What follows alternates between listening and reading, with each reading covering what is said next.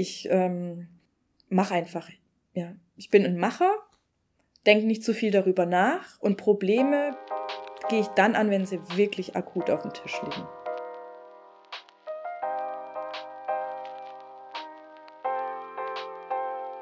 Herzlich willkommen zu Startup Das Heat im Gespräch.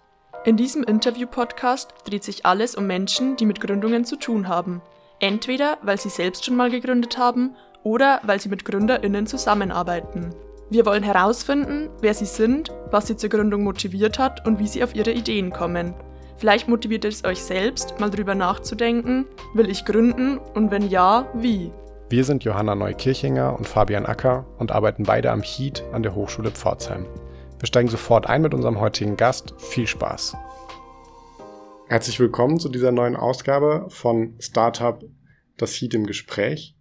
Ich habe heute Isabel zu Gast, die das Schuhlabel Mabotti, die Firma Mabotti gegründet hat und Bottis verkauft. Hallo Isabel. Hallo. Was sind Bottis? Genau, Bottis sind, was ist ja schon gesagt, äh, ein Schuhlabel, aber ein ganz ähm, besonderes. Und zwar verkaufen wir nicht fertige Schuhe, sondern Sohlen und Anleitungen, um sich die Schuhe selber herzustellen. Das heißt, wir sind ein Sohlenproduzent und äh, Bottis ist die Marke unserer DIY-Kits. Was für Schuhe kann ich mir denn da machen? Sind das jetzt nur die einfachen Filz-Hausschuhe, die ich auch kriege, oder wie sehen so Schuhe aus? Die können sehr, sehr vielfältig aussehen, tatsächlich. Unser erstes Produkt, unsere erste Sohle ist ein echter Allrounder. Hat tatsächlich noch ein bisschen den Fokus auf den Hausgebrauch, äh, weil wir hier viel mit Wolle arbeiten können. Das heißt, gefilzte Schuhe, ja, oder gestrickte, gehäkelte. Aber auch ähm, ist es möglich, sich leichte Straßenschuhe zu nähen, zum Beispiel Ballerinas oder Espadrille. Also recht vielfältig. Die Sohle gibt es zumindest mal her, dass man sie im Haus als auch draußen tragen kann. Okay. Das heißt, wir haben jetzt ein bisschen deine Firma, dein Unternehmen kennengelernt.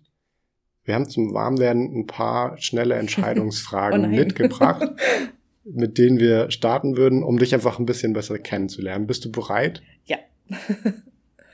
Für den Sommer. Birkis, Bottis oder Barfuß? Bottis. Welche Bottis trägst du dann im Sommer? Äh, das sind dann Ballerinas oder ähm, sehr äh, luftig gehäkelte, ähm, auch süße Ballerinas. Wenn die Lage mal verfilzt ist, sitzt du Probleme dann eher aus oder sprichst du sie direkt an? Ich spreche sie an. In welchem Kontext machst du das in deinem Unternehmen? Wir haben ständig Probleme. nee, also es, ähm, ich, ich, ich sehe die Probleme nicht als Probleme an sich, dass es für mich kompliziert wirkt, das anzusprechen, sondern das ist einfach was, was man im täglichen Austausch feststellt und versucht dafür Lösungen zu finden. Also ich bin so ein Lösungsfinder und äh, reite da nicht auf ein Problem rum, sondern bin da eher so, hey, was können wir denn machen, damit das noch cooler läuft. Also lösungsorientiert. Yes. Bist du eher die Tüftlerin im Hintergrund oder die Verkäuferin im Rampenlicht? Boah, ich glaube, ich bin tatsächlich beides. Also ich ähm, will mich jetzt gar nicht so als Verkäuferin bezeichnen, aber ich hab, hat sich irgendwie schon ergeben, dass ich für die Marke auch ein bisschen rausgehe und äh, mich zeige und äh, darüber berichte und erzähle. Aber ich bin natürlich auch ein kreativer Kopf im Hintergrund. Also schon ähm, die Tüftlerin. Ich habe letztendlich ja, ist ja das ganze Thema auf meinem Mist gewachsen und äh, ich tüfte da auch gerne weiter. Und zur letzten Frage. Startup ist ja ein Wortspiel. Also einmal ist es ähm, Startup das englische Wort für ein neues gegründetes Unternehmen und in unserem Kontext Startup die Badewanne steckt damit drin. Deshalb jetzt die entscheidende Frage, bist du eher der Badetyp oder der Duschtyp? Dusche. Ich weiß gar nicht, wann ich das letzte Mal gebadet habe. Okay.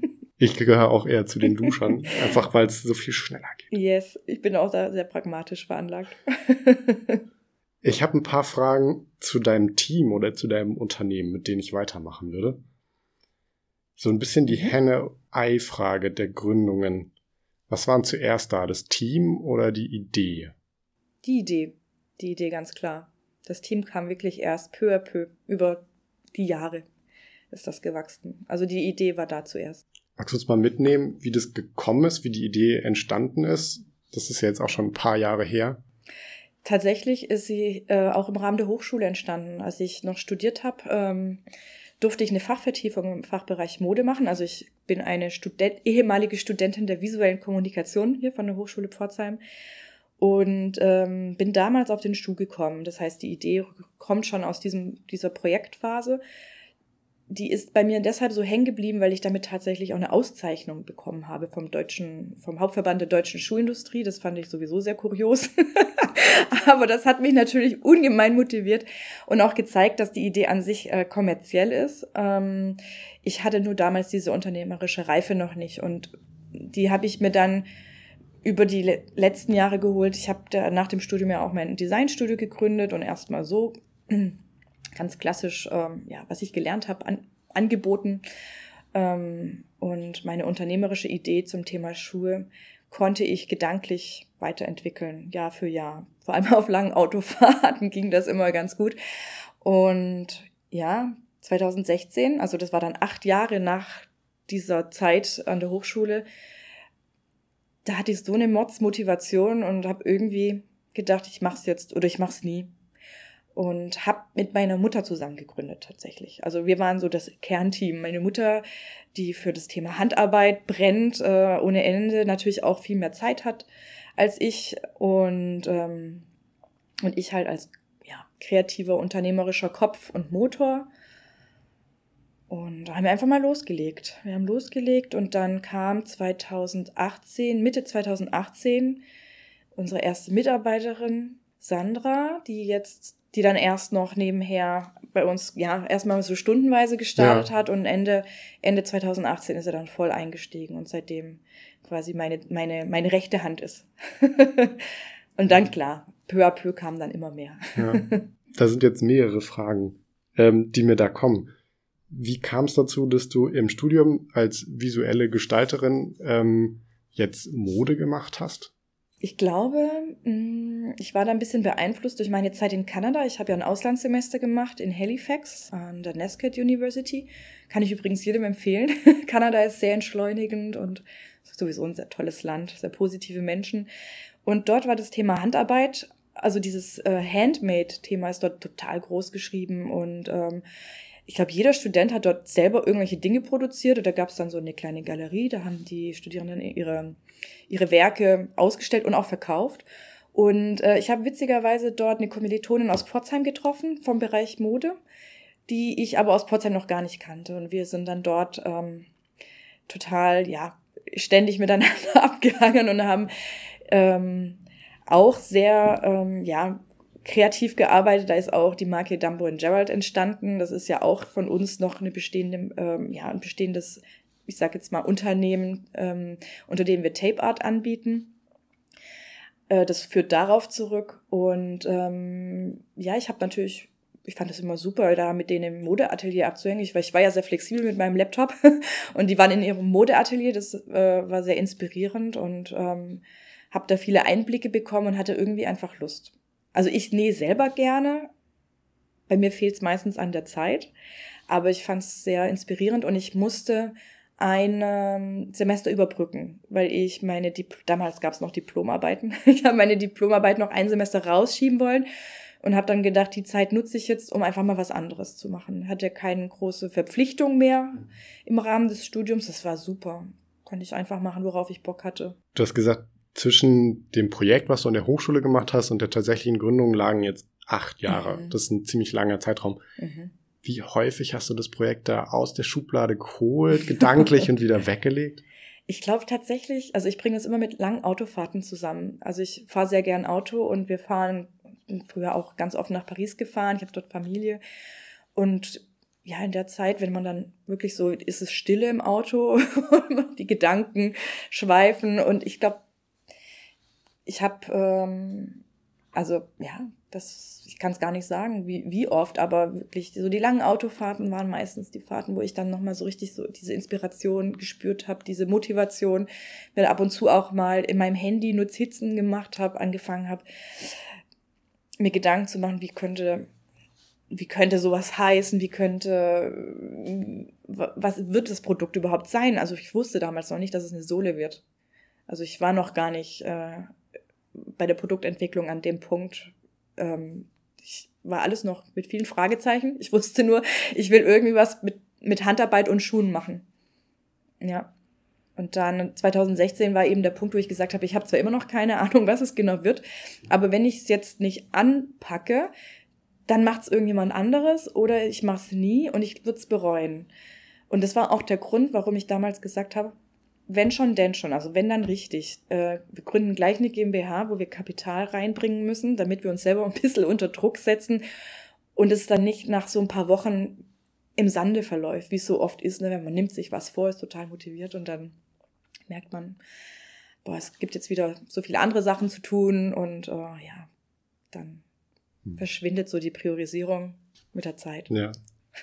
Ihr habt gleich als GmbH gegründet. Das ist ja schon irgendwie ein bisschen besonders, würde ich so in meiner, also aus meiner Wahrnehmung ist das jetzt nicht ganz normal. Wie groß seid ihr gestartet und wie viele Leute habt ihr jetzt?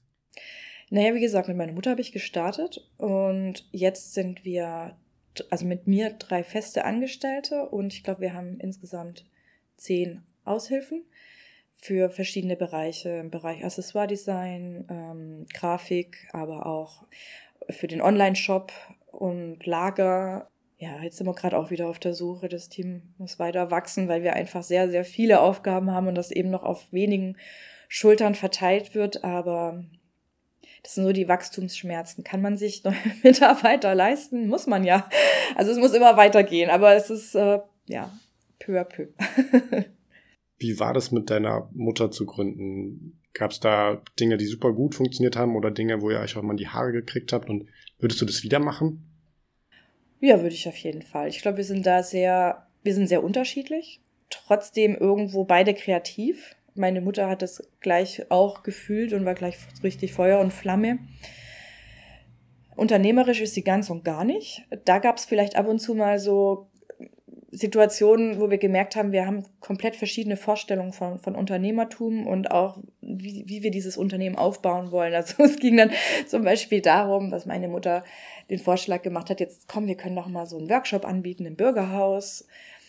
Und wo ich dann dachte, boah, nee, ich möchte jetzt meine kostbare Zeit nicht dafür verschwenden, hier zwei Wochen einen blöden Workshop zu organisieren. Also es hört sich jetzt bös an. Natürlich finde ich solche Workshops prima und das sowas soll es auch geben, aber unser Ziel war es nicht, hier regional, lokal äh, zu sein, sondern wir wollen hier ja Weltmarktführer werden. Wir haben große Ambitionen und da musst du wirklich mit deiner Zeit haushalten. Und ähm, ich habe ihr zuliebe gesagt, wir machen das jetzt mal, damit sie auch das, äh, sich da ausprobieren kann. Und das war sehr ernüchternd.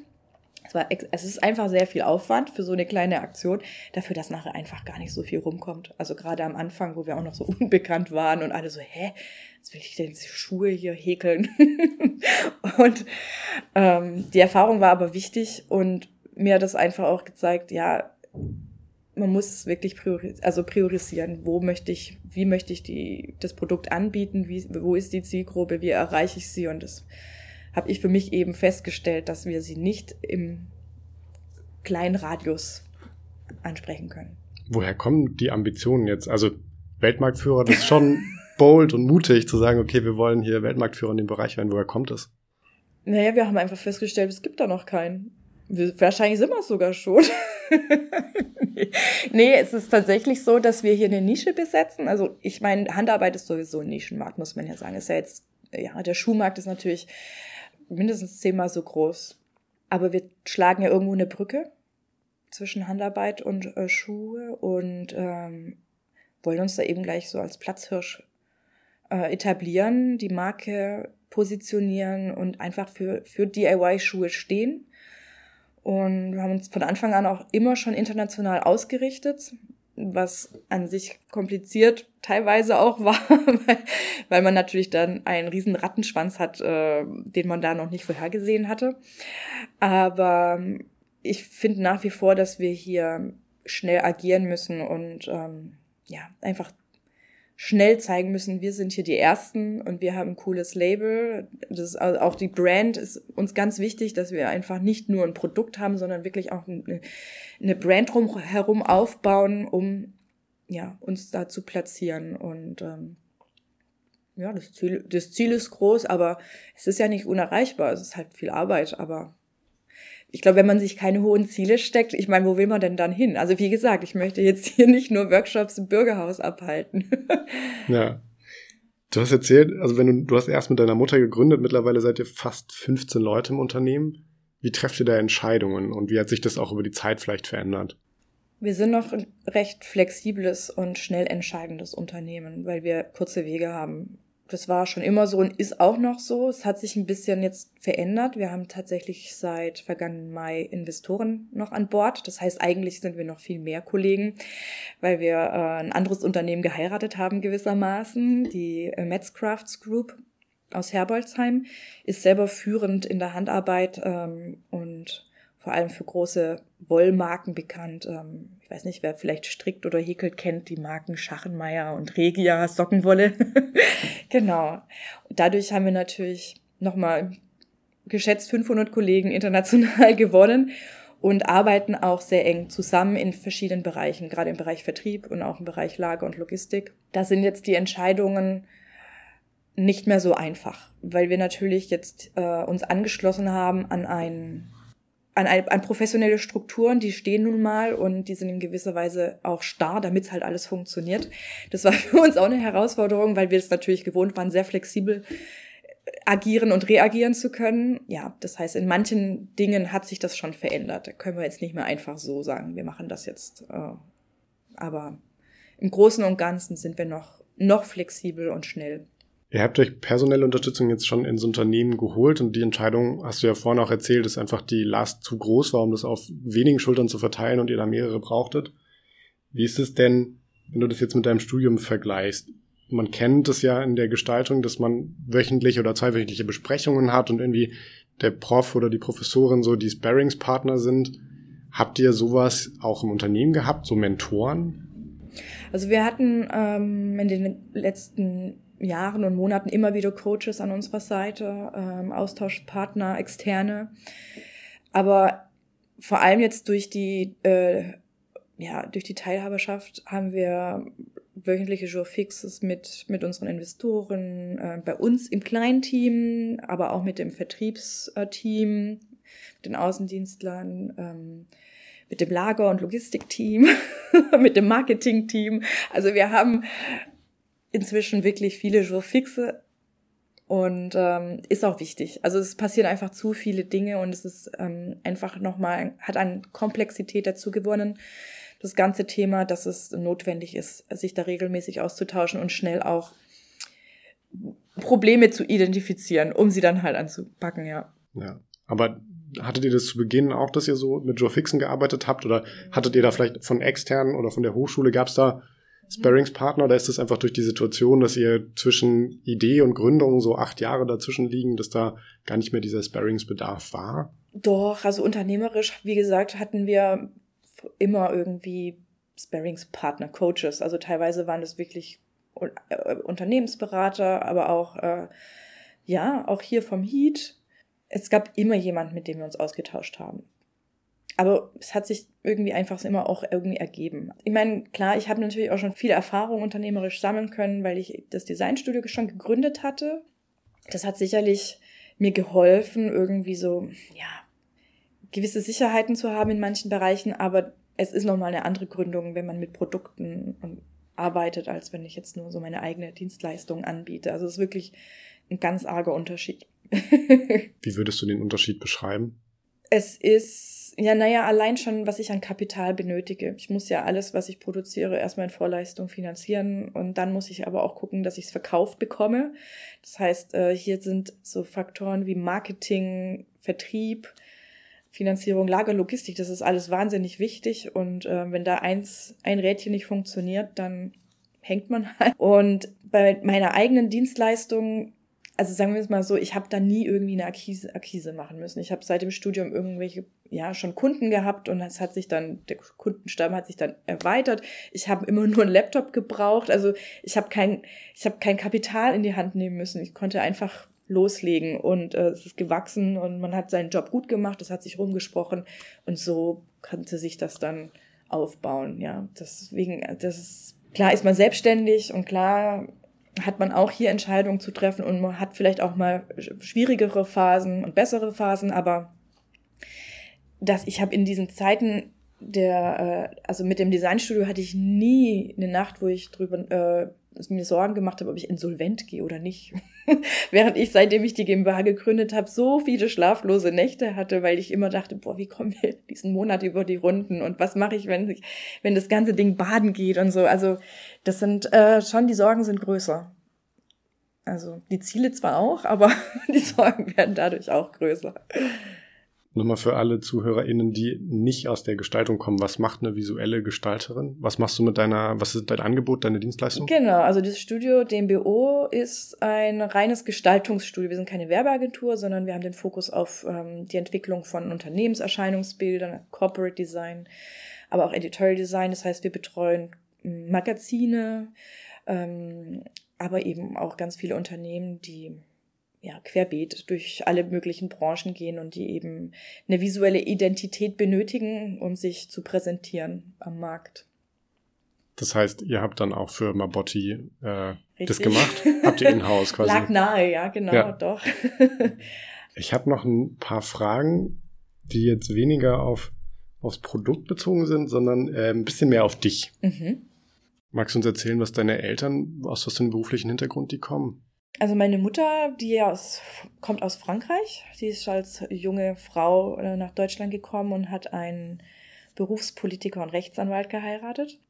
Ich bin quasi ein Scheidungskind, habe immer vermittelt bekommen, unabhängig von Männern zu sein, sein zu können. Ja? Also äh, sehr selbstständig bin ich aufgewachsen, genauso wie meine Schwestern auch. Und haben eine Mutter, die sehr, sehr tough ist, also immer sich geopfert hat. Ne? Also musste irgendwie klarkommen mit drei anspruchsvollen Mädels, die irgendwie reiten wollen, Pferd haben wollen, jeder will ein Auto. Hoher Lebensstandard muss sein in gewisser Weise. Ja, und sie äh, hat, war immer so eine Kämpferin und Jongleurin, also auch finanziell. Also es war jetzt in meiner Kindheit oder Jugend nie so easy. Also wir hatten alles, was wir brauchten und wir haben gut gelebt, aber irgendwie hat man immer das Gefühl gehabt, dass ähm, das Geld wächst nicht auf der Straße. Also wir mussten immer arbeiten. Ich habe auch mit 15 Jahren schon angefangen, in den Sommerferien komplett durchzuarbeiten, um halt einfach Geld zu verdienen. Du hast beim Studium direkt ja die Agentur gegründet. Ähm, hast das andere Tape Art Label Dumbo und Gerald ähm, gegründet und Mabotti ist ja die dritte Gründung von dir. War Selbstständigkeit dann schon immer deine Wunschvorstellung?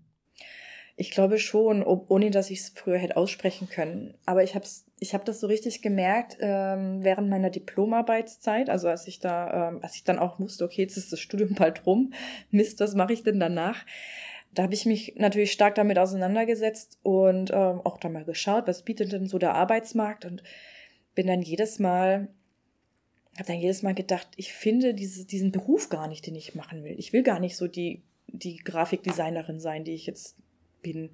Ich, ich habe mich in diesen Stellenausschreiben, ich konnte mich damit nie identifizieren. Ich habe immer irgendwie gedacht, ich würde gern mein eigenes Ding machen, aber so richtig, ja, wusste ich jetzt auch nicht, äh, wie ich das angehen soll. Und ähm, als Studierende habe ich schon im grafischen Bereich ab und zu Kunden bedient. Also da wusste ich dann schon, wie das läuft, aber ich habe das damals noch gar nicht gewusst, dass ich wirklich da das Studio gründe, sondern war dann noch äh, voll im, im Flow von äh, meinem, von, von dem Bereich Schuhe, dass ich da gerade ganz frisch noch hinter mir hatte, das Projekt, auch mit der Auszeichnung, war ich total motiviert. Ähm, war auch noch sehr ähm, eng verbunden mit, der, mit meiner Kommilitonin aus dem Modedesign, die ich in Kanada kennengelernt habe. Irgendwie dachten wir, wir gründen jetzt ein Label vielleicht. Also das war so dieses, sollen wir was machen nach dem Diplom? Die hat gleichzeitig wie ich Abschluss gehabt. Äh, sollen wir uns gründen oder was oder findest du einen Job? Ja, ich habe keine Ahnung. Also wir waren so ein bisschen lost, sind dann ein halbes Jahr nach Paris gegangen, äh, konnten dort ähm, familiär unterkommen ähm, und haben dann an dieser Idee des Labels gearbeitet, aber dann auch schnell gemerkt, dass man wirklich, also wir haben dann Businessplan erstellt und wollten, waren auch tatsächlich bei der Bank um uns einen Kredit ähm, zu holen, haben ihn aber nicht gekriegt, weil es einfach, das hatte alles noch nicht so diese unternehmerische Reife. Also ich bin da auch sehr froh, dass es damals noch nicht geklappt hat. Ähm, ja, und daraus ist dann eben das Studio entstanden, weil ich dann gesagt habe, das kann ich, das hab, da habe ich ja auch schon Kunden und das mache ich jetzt weiter.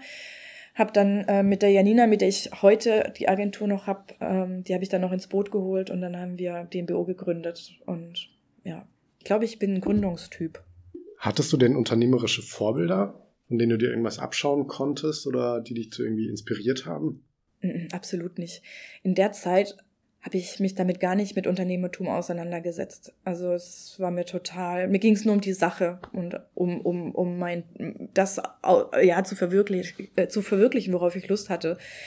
Jetzt inzwischen setze ich mich viel mehr mit dem Thema Unternehmertum auseinander und äh, Startups an sich, aber das war mir damals alles so überhaupt nicht präsent. Also bezogen jetzt auf die, auf die Agentur oder auch auf Mabotti? Ja, also irgendwo das Thema Gründen hat ja eigentlich schon 2010 gestartet, als ich mich da gegründet habe. Da noch weniger. Ich glaube, bei Mabotti, da habe ich aber auch noch nicht so richtig damit mich auseinandergesetzt. Mit unter anderen Unternehmern und so weiter. Das war mir da noch nicht ganz so präsent. Also ich hatte hier und da schon das Vergnügen, andere junge Leute kennenzulernen, die auch gegründet haben. Ich glaube, ich will die nicht als Vorbilder bezeichnen, aber diese, das war so eine, so, so eine gegenseitige Inspiration. Wo hast du solche Leute getroffen? Auch witzigerweise hier ähm, durch begünstigt durch die, die Situation hier in Pforzheim. Ähm, also jetzt haben wir ja zum Beispiel dieses Emma Kreativzentrum. Ne? Das gab es damals, als ich äh, die, das Studio gegründet habe, noch nicht. Allerdings im Ansatz, die Idee gab es schon und der damalige Wirtschaftsförderer äh, das war der Dr. Dickmanns, der ähm, fand es total interessant, dass wir als junge Studierende eben gründen wollen. Also wir waren damals noch voll die Exoten, die äh, hier aus der Hochschule heraus ähm, hier ja ein Unternehmen aufbauen möchten.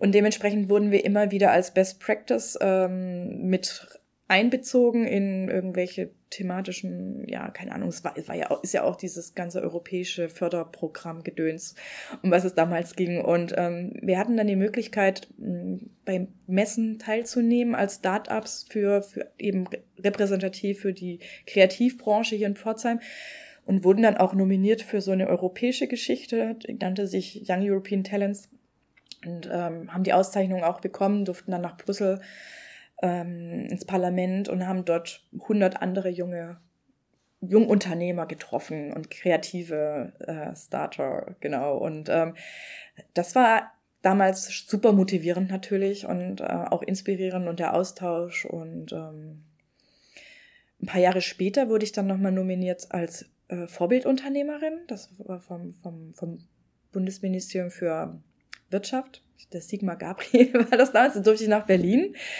Und auch da hatten wir den Austausch dann. Das waren lauter äh, Frauen jeglichen Alters, die eben auch ähm, unterschiedliche Unternehmerinnen-Typen waren. Führst du den nach wie vor oder in welcher Form hältst du jetzt Kontakt zu anderen Unternehmerinnen und Unternehmern? Eigentlich jetzt nicht so wahnsinnig viel.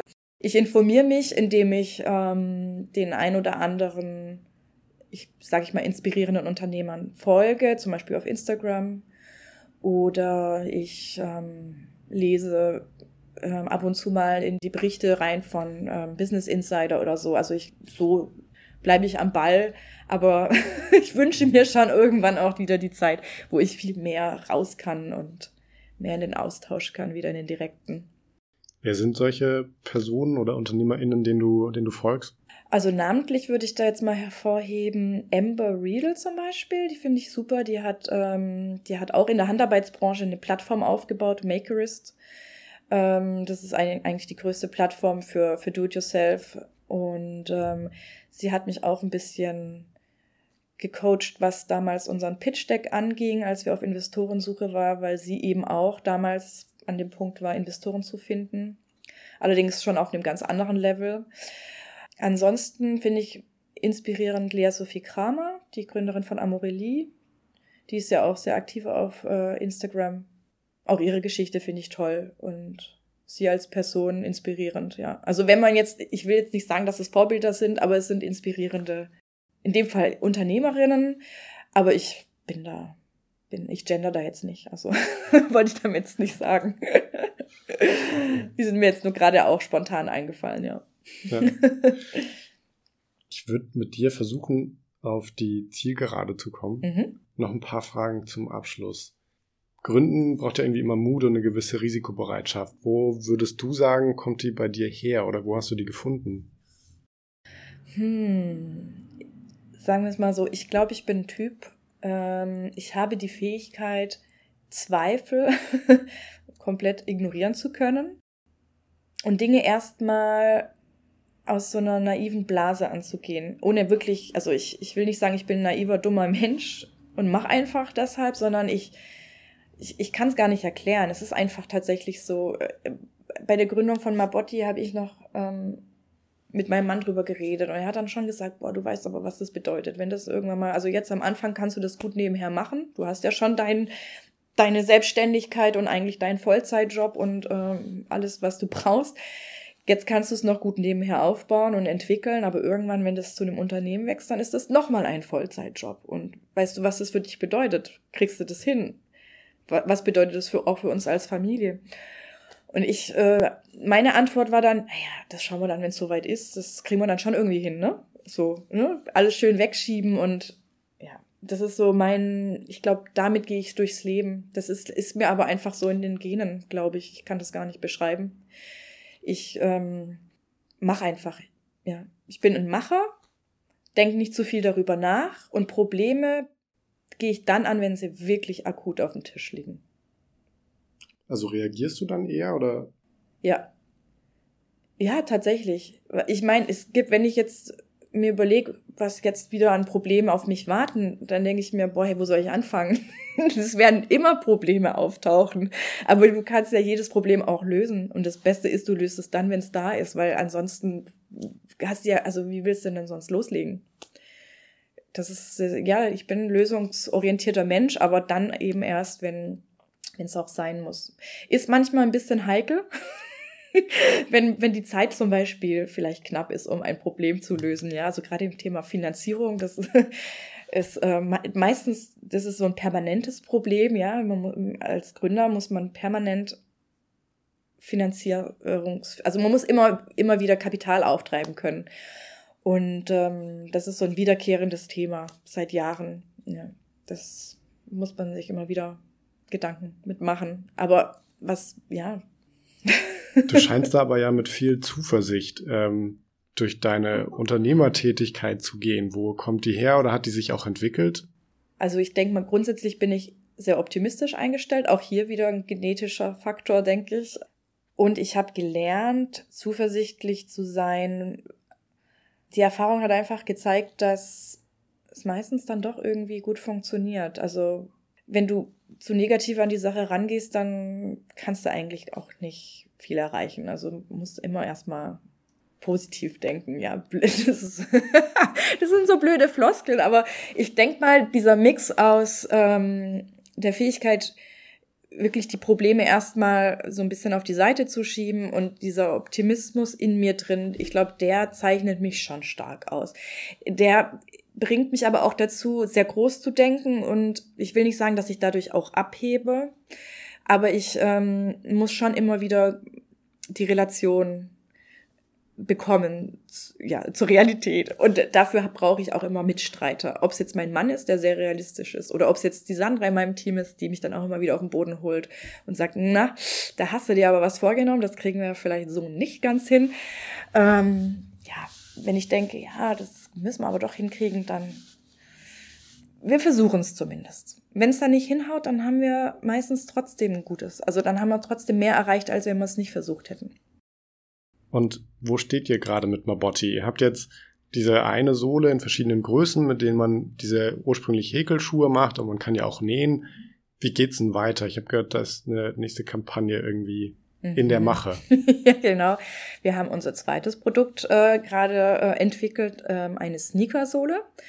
Wollen damit noch mehr die Brücke zur Mode schlagen, ähm, noch mehr Leute wieder ein bisschen für Handarbeit begeistern, die ähm, zumindest mal eine Nähmaschine zu Hause stehen haben.